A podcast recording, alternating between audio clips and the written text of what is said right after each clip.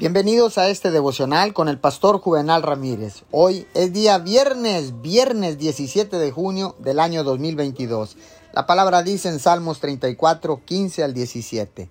Los ojos de Jehová están sobre los justos y atentos sus oídos al clamor de ellos.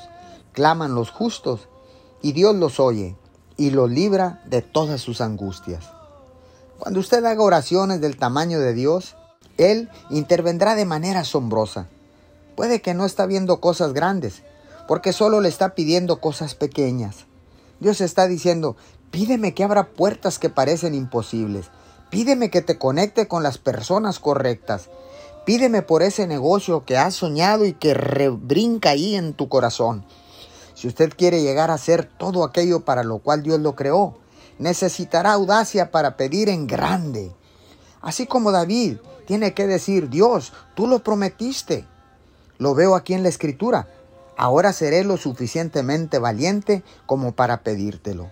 Si usted aprende a hacer estas oraciones del tamaño de Dios, verá a sus hijos llegar a ser poderosos en la tierra.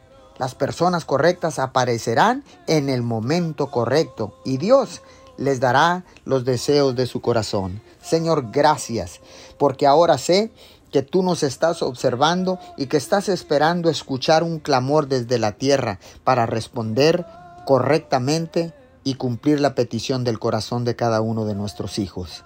En el nombre de Jesús te damos gracias. Amén y amén.